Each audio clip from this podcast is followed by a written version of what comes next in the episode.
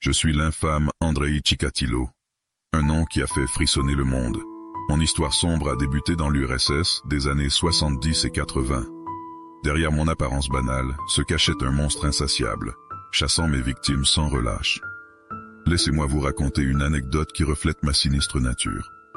Un soir pluvieux, j'ai repéré une jeune femme seule dans une forêt isolée. Alors que la pluie martelait les feuilles, la terreur se lisait dans ses yeux. Ma présence la pétrifiait. Mon cœur battait la chamade d'excitation. Chacun de ses pas précipités résonnait comme une mélodie délicieuse. C'était une danse mortelle entre ma proie et moi. Puis vint le moment décisif. Mon souffle s'accéléra, le moment de la capture était imminent. La tension dans l'air était palpable. Un frisson parcourut mon échine alors que je sortais lentement mon arme préférée. Le clair de lune révéla un sourire maléfique, tandis que la lame étincelait sinistrement. La jeune femme sentit le danger approcher. Elle tenta de s'échapper, mais c'était déjà trop tard. Je fondis sur elle telle une ombre vorace. L'adrénaline pulsait dans mes veines. Les ténèbres absorbèrent ses cris. La forêt garda son secret ce soir-là.